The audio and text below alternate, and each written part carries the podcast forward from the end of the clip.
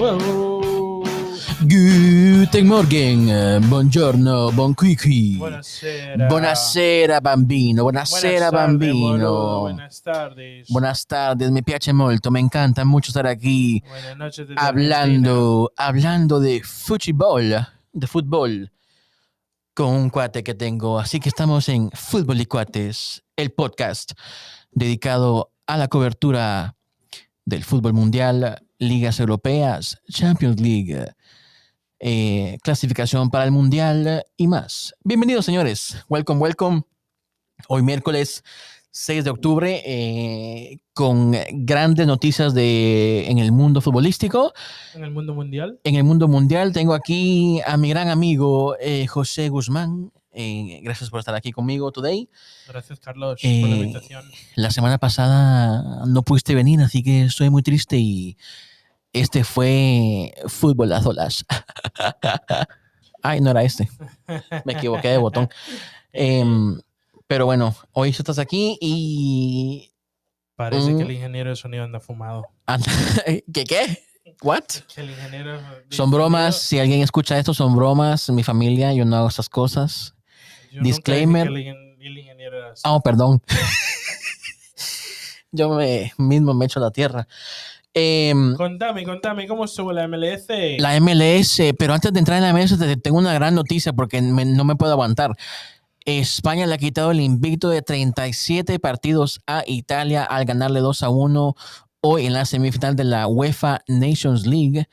Eh, doblete de Ferran Torres en San Siro para ganarle a Italia 2 a 1. Eh, ¿Quién hizo el gol de Italia? ¿Me puedes averiguar? Que se me ha olvidado. Se me ha olvidado quién ha hecho el gol de Italia. Pellegrini. Pellegrini, Pellegrini. Em, Luis Enrique, calla bocas o todavía está la duda de, de déjenlo trabajar, qué estás haciendo, porque a Luis Enrique le puede el orgullo culé de no llevar a ningún madridista y mientras Luis Enrique, te lo estoy diciendo ya, esté al cargo de la selección, no va a llevar a ningún madridista en su época y en su era. Aún así, un español del Real Madrid gane el, el balón de oro, nunca lo va a llamar, no lleva ningún madridista. Eh, yo la verdad no comparto tu opinión, pero la respeto. Eh, pero te pregunto, hoy por hoy, ¿a quién hubieras convocado del Real Madrid? ¿A quién está para decir, sabes que este cuate viene para entrar a jugar con la selección española? Eh, Lucas Vázquez está mejor que Sergio Roberto. Es- puede ser, puede ser. Eh, Tenés a Nacho, que está mejor que llevar a otro que no ha dado la talla. Gaby hoy sí sobresalió en el partido, pero ¿cuántos años tiene? ¿Y me vas a decir que ya tiene mérito de estar en la selección? La verdad que esa fue una apuesta que para mí le trajo frutos. Eh, Gaby tuvo un partido aceptable hoy, eh, pero aún falta mucho para que Gaby eh, sí te dé la respuesta de que si Luis Enrique estaba en lo cierto o no. Pero bueno, eh, mm, vamos rápidamente a lo que... Marco Asensio, Marco Asensio, em, a- te la pongo así. Me vas a decir que Eric García ha jugado mucho mejor que Nacho. No, no, no. Ahí sí que. eh, o sea, en eso sí estoy de acuerdo con vos. Em, pero yo le daba el beneficio de la duda a Lucho porque pienso de que, eh, por lo menos en lo que fue la convocatoria de septiembre, eh, sí te puedo decir que no había ningún jugador del Real Madrid que estuviera en el nivel para estar convocado. Pero ahora sí, en octubre es otra historia. Ya hay jugadores que están jugando bien. Nacho es uno de ellos eh, Marco Atencio eh, también. Lucas Vázquez, no sé. Lucas Vázquez. Pero te lo, eh, te lo, te lo- pero te- te pueda que esté. Sí, en- si, lo, si lo pones en ese aspecto, pueda que sí. Eh, pero bueno. em, O sea, Luis Enrique no ha llevado a los jugadores por méritos. O sea, no. Hoy por hoy España no tiene a los mejores jugadores españoles en la selección. bueno. eh, es, mira, es que para la próxima semana, que es eh, fecha de FIFA, vamos a tocar ese tema más profundamente. Vamos a ver eh, cómo Lucho ha llevado a este equipo de España, pero también te quiero contar que em, Pablo Martín Páez Gavira, que Gavi, el jugador del Barcelona, el juvenil de 17 años, hoy debutó y se convirtió en el jugador más joven en la historia en debutar en la selección española. Felicidades para ese jugador joven, eh, futura estrella. Esperemos que sí la haga en el Barcelona. Es un jugador eh, que tiene dos piernas muy hábiles, tanto izquierda como derecha. Eh, y bueno, esperemos también el Barça siga desarrollándose, pero antes que se nos acabe el tiempo, eh, vamos a ir rápidamente a lo que fue la MLS, el Revolution, haciendo historia. Ya esta temporada es histórica. Por primera vez en la historia del club se ganan 20 partidos en una temporada y también el Revolution asegura el primer lugar de la conferencia este. Eh, aún faltan partidos para determinarse si también logran el primer lugar en la tabla general. Eh, lo más probable es que sí, llevan muchos puntos de ventaja. Em, Matemáticamente todavía no se ganan el, primer lugar general, pero pues por lo visto que van en camino. Sí, así como te digo, o sea, eh, faltan muchos partidos, bueno, eh, faltan como al Revolution creo que le faltan cuatro partidos, si no me equivoco.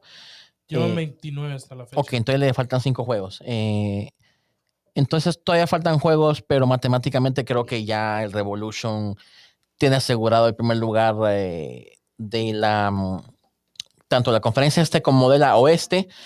El miércoles pasado golearon en su visita a Montreal 4-1 y vuelven a jugar el sábado 16 de octubre. Una ciudad muy bonita, Montreal. Montreal, sí, nunca he ido, pero... Yo sí, ya fui en Google Maps. Qué chistoso, brother. Wow. Eh, em, pero bueno, la MLS eh, hubo partidos también este fin de semana, te lo digo rápidamente. Eh, Austin, el equipo de mi gran amigo Diego Fagundes, ganó 2 a 1 a Real Salt Lake. Cincinnati está perdido y sigue perdiendo. Perdieron 1 0 contra New York Red Bulls. Orlando City de Nani le ganó 2 a 1 a DC United. Montreal le ganó a Atlanta United. Atlanta que ha estado eh, volviendo a la senda de la victoria. Eh, se quiere meter todavía a playoffs. Em, es un partido crucial porque el Montreal está ahí peleando séptimo y octavo lugar con el Atlanta United. Exactamente, exactamente. New York City uh, FC empató 0-0 contra Nashville. Nashville sigue sorprendiendo en su segunda temporada en la MLS. Es un equipo que sabe defender muy bien. Creo que han empatado 12 partidos, si no me equivoco, 12 o 13 partidos. 14. 14 partidos empatados. Es un equipo que sabe defender bien, eh, juega mucho al contragolpe. Toronto, que no ha tenido una temporada muy buena, ganó 3 a 1 a Chicago. Clásico en California entre Galaxy y Los Ángeles FC, quedaron 1 a 1. Eh, Portland le ganó 1 a 0 al Inter Miami de Beckham y Seattle Sounders, que sigue peleando la, el primer lugar en la conferencia oeste, le ganó 3 a 0 a Colorado. Y que el LAFC está en noveno lugar en la conferencia oeste. Sí, la conferencia oeste, eh, rápidamente te digo las posiciones. Como te contaba, Seattle Sounders, primer lugar con 54 puntos, segundo lugar Sporting Case, uh, Kansas City, eh, con 52 puntos. Esa conferencia está muy peleada. Incluso Colorado aún puede meterse mm, a pelear por el primer puesto con 48 puntos en tercer lugar. Eh, Portland, cuarto lugar con 46 puntos. Real Salt Lake, eh, quinto lugar con 39. Y Galaxy, sexto lugar con 39 puntos. Minnesota, séptimo con 38. Y Austin sigue en último lugar con 25 puntos y Houston Dynamo también en los últimos lugares en la conferencia oeste. Y la este rápidamente, brother, el Revolution en primer lugar, 65 eh, puntos, como te digo, gran ventaja. Nashville segundos, 47, Filadelfia tercero con 42, Orlando City cuarto con 42 y quinto lugar DC United con 40, sexto New York City FC con 40 New y York City, New York City bajó mucho después de ir en tercer lugar. Sí, New York City, sí, esta, esta conferencia está muy peleada, están los puntos ahí muy, muy cerca. Es que New York City con 40 está a dos puntos del tercer lugar. Así es, bro, de Cincinnati y Toronto valiendo Goration en lo último de la tabla en la conferencia este, pero bueno. La MLS necesita ese sistema. Descenso, descenso, descenso para que se ponga mejor, pero ese es tema para otro podcast porque tenemos que ir rápidamente a la liga inglesa. Y cuént- cuéntame, hablemos un poquito de la Champions. Oh, la le fue- Champions, ¿Cómo perdón. le fue a tu Barcelona del gran Ansu Fati? Que El Barcelona- fin de semana después del Levante, todo mundo en Ansu Fati we trust. El Barcelona, brother, es que la gente está equivocada. Ro- Ronald Koeman quiere llevar a este Barcelona a ganar la UEFA Europa League. Eh, También está la conference, por si la quieren. sí, eh, la verdad que el Barcelona está jugando mal y así se vio. Un Benfica que también tiene un buen equipo, tiene muy buenos eh, jugadores eh, en defensa. Pero para golear a un equipo tan grande como el Barcelona, es que hay dos cosas que tomar en cuenta. Este Benfica no es un equipo malo y el Barça no está bien. Entonces, esos dos factores juntos hacen que Benfica pueda golear, entre comillas, fácilmente 3 a 0 a, a un Barça que... porque- perdido. Y pu- pudieron haber sido cuatro. Y la verdad que eh, este partido que viene contra el Din- Dinamo de Kiev, que le toca al Barça, va a ser muy decisivo. Porque ahí te vas a jugar si quieres seguir eh, peleando por Champions, tu, tu último, tus, tus últimas eh, cartas, porque la clasificación para la siguiente ronda en Champions para mí está muy, muy difícil. Entonces, contra el, contra el Kiev vamos a jugar eh, prácticamente eh, el pase a la Europa League. Ojo, que si pierde contra el Dinamo de Kiev, yo, no, yo veo al Barça fuera de las competiciones europeas. La verdad que yo, yo, yo también. Este Barça hoy por hoy eh, tiene jugadores buenos, pero Kuman, la verdad que ya le perdí la fe. Kuman vuelve a jugar lo mismo contra Benfica, volvió a poner a tres centrales y te vuelvo a preguntar, ¿cuál es el punto de jugar con tres centrales si no vas a atacar? En el primer gol del Benfica, Piqué salió sobrado en esa defensa, prácticamente hizo estorbo, no hizo nada. Entonces, ¿cuál es el punto de jugar con tres centrales si prácticamente te estás autodestruyendo? Eh, la verdad que la excusa es que tienen muchos jugadores lesionados, de que no sé qué. Sí, se puede decir que tienen que esperar a que venga Agüero, pero Coutinho regresó. ¿Y qué ha venido a aportar Coutinho? Es que Coutinho también está perdido, pero voy a eso, o sea, ¿cómo vas a volver a poner a tres centrales y a jugar a lo mismo de siempre, a, a esperar a ver qué es lo que va a pasar a contragolpe sin tampoco tenés con quién jugar a contragolpe? Ah, tienes a Depay.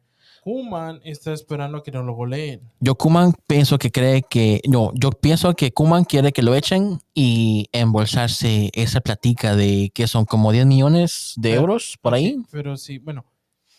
Cuando hablemos de la Liga Española, podemos hablar más de Kuman. El Barça fue el hazme reír otra vez. Está haciendo, Barça está haciendo el hazme reír de toda la temporada. La verdad que sí, yo soy muy fanático del Barça y todo, pero vos sabes que yo soy muy objetivo y ahorita el Barça está mal, Kuman está mal. Eh, la verdad que veo muy difícil que el Barça clasifique a siguiente ronda en Champions. Como te digo, para mí se van a jugar el pase a Europa League contra el Dinamo de Kiev.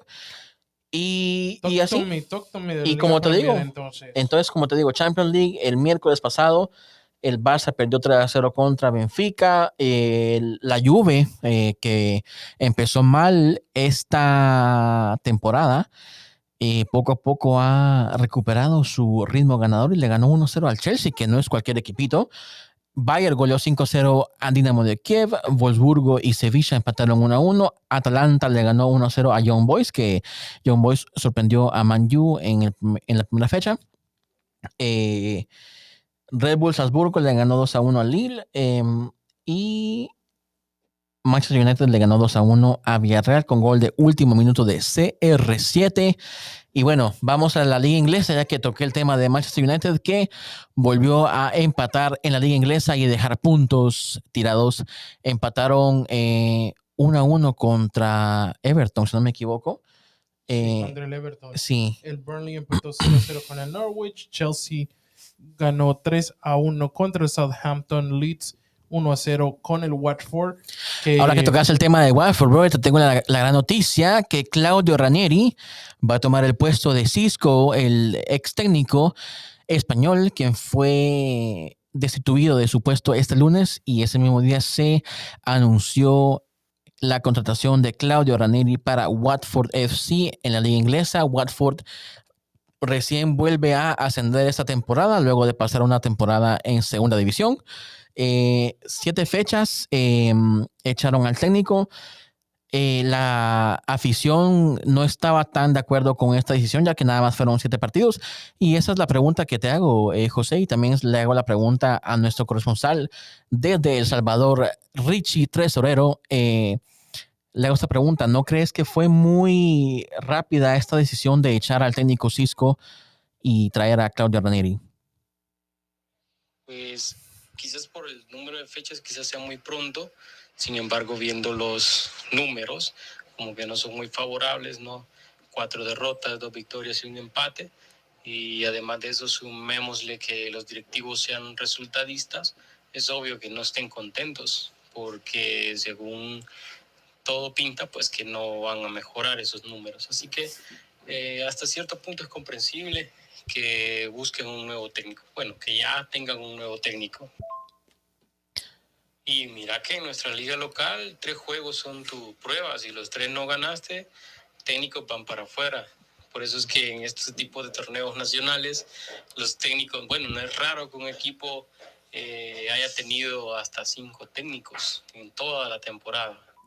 Eh, es una cosa también que, como dicen, estos equipos, el Watford acaba de ascender. Entonces, el Watford, tras esta derrota, queda en el lugar número 15 con 7 puntos. Y solo está abajo del Watford el Leeds y el Southampton con 6 y 4 respectivamente.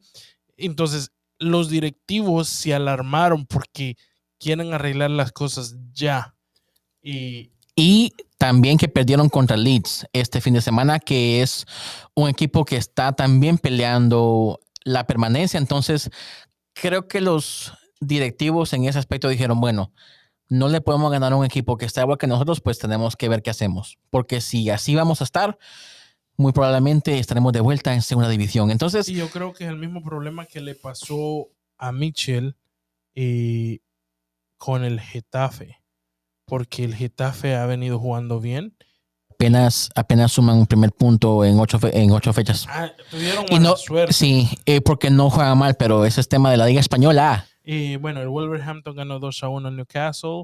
Empató el Arsenal que sigue tirado al perro. Y contra el Brighton, 2 a 2 Crystal Palace, Leicester City. Tottenham le ganó 2 a 1 a Aston Villa. Brentford que sigue ganando 2 a Brentford 1. sigue sorprendiendo, le ganó con gol de último minuto al West Ham. Y el plato fuerte de la jornada, Liverpool 2 y Manchester City que Qué viene de perder en la partidazo, Champions man. también. Qué partidazo se dio en el Anfield. Eh, la verdad que Mohamed Salah para mí está de vuelta como lo fue en el 2019, que fue para mí una de sus mejores temporadas. Eh, un jugador rapidísimo. El, el 2 a 1 que hizo contra el Manchester City fue un golazo, brother. Toda una poesía en la cancha. Eh, Mohamed Salah se llevó tal vez a cuatro defensas del Manchester City para meter la pelota en el fondo de la red. Un golazo, brother. Y pues después de esta jornada, el Chelsea sigue primero con 16 puntos. Chelsea también, eh, un equipo que está haciendo muy bien las cosas. Tuvieron un partido muy difícil contra el Sou- Southampton. Eh, lo ganaron en lo último, brother, 3 a 1. Liverpool segundo con 15. Liverpool es el único equipo invicto en la Premier League después de siete jornadas. Interesting. Y el City con 14, el United 14 es cuarto lugar. Y en los últimos tres está el Burnley, Newcastle con 3 y el Norwich con 1. Nada más quiero decir que me encanta ver al Brentford en séptimo lugar. Me, y también me encanta ver al Brighton y al, al equipo Everton. Everton. Eh, El Everton el- siempre ha sido de media liga para y, arriba. el, y el Everton últimamente han estado siempre tratando de armar equipo bueno y en esta temporada trajeron a jugadores jóvenes que están jugando muy bien. Eh, creo que Rafa van- Benítez está Rafa Benítez también es un buen técnico y tiene jugadores jóvenes que prometen. La verdad que este Everton si las cosas le, le van bien, puede incluso quedar campeón. El Tottenham cayó muy bajo, igual que el Arsenal, que ya medio levantó, pero sigue andando ahí en lugar de nadie. Y, y vamos a la liga italiana rápido. Sí, y a- eh, antes de que nos vamos ahí, yo pensaba que primero iban a echar a Mikel Arteta antes de que echaran al técnico de, de Watford. Pero bueno, vámonos a la liga de Italia. Eh, en esta jornada el Cagliari le ganó 1 a 0 a Venecia, Salernitana 1 a 0 a Genoa, Juventus ganó 1 a 0 La Juve sigue volviendo, en te lo digo. Clásico de Turín, le ganó al Torino. Y el Inter 2 a 1 al Sassuolo, Bolonia 3 a 0 a la Lazio, que la Lazio venía de ganarle a la Roma. Y empató la Sampdoria al Udinese 3 a 3, Verona 4 a 0 al Spezia, el Nápoles 2 a 1 Napoli sigue on fire. contra la Fiore, que hubo una controversia, Y si no me equivoco, hizo gol el Chucky Lozano, ¿verdad? Eh, yo creo, pero hubo una controversia con el Contame, árbitro. contame, ¿por qué? y como que el árbitro le dijo algo racista a un jugador y no te lo digo porque después nos quitan el podcast y pero algo así Pero de verdad que ya estamos hartos de tanta vaina de esto de racismo, pero de verdad, querámonos, amémonos, seamos amor y paz para todos. Cuéntame, ¿qué más ha pasado en la liga en la italiana? 2 a 0 de Mourinho al Empoli 3 a 2 el Milan con el Atalanta y el primer lugar va para el Nápoles con 21 puntos que sigue invicto papá Sí, sigue invicto. 7 de 7 Sí. y Milan que sigue invicto También sigue haciendo las cosas muy bien. Ahí apenas han empatado un partido. Y lleva segundo lugar con 19. Inter Milán 17, que sigue invicto, pero empataron dos. Sí, y quiero recalcar el gran papel que ha hecho Seco al llegar. Y el gordo. No digamos cosas ofensivas, por favor, eran bromas. Nadie, todos aquí somos, eh, you know, free spirits. Ah, Em, todos los queremos, depende de su peso. no era ese el botón, pero cae la vaina. No, pero ya, sí, en serio.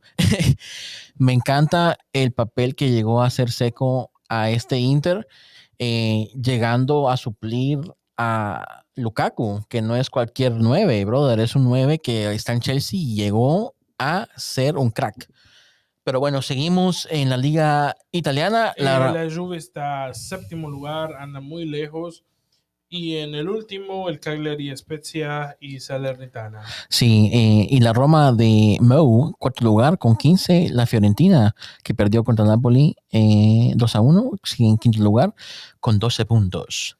Bueno, boludo, vamos para la Liga Española. No digas malas palabras. Yo, no, son bromas. Son bromas. Aquí decimos lo que nos nace. Eh, disclaimer, eh, somos un podcast eh, formal, entre comillas, pero al fin y al cabo somos dos cuates parlando, hablando de fútbol. Así que si se nos sale una mala palabra es para que tenga más, no sé, más sabor esta tertulia. Contame, Si se nos sale una mala palabra, es como que usted no va al baño. Disculpe, todos lo salen. Pues sí. Y la jornada 8 nos dejó con el Atlético 1 a 0 al Alavés. Osasuna le ganó al Rayito 1 a 0, que son dos equipos que están haciendo una buena temporada. Buena temporada, Rayo. Vallecano con mi compa, el Tigre Falcao, que anda on fire, pero que no pudo hacer gol contra Sasuna, que también está jugando muy bien esta temporada. Mallorca le ganó 1 a 0 al Levante, que echaron al técnico. Al Fue técnico el, de Levante. El primer técnico que cesaron en la Liga Española.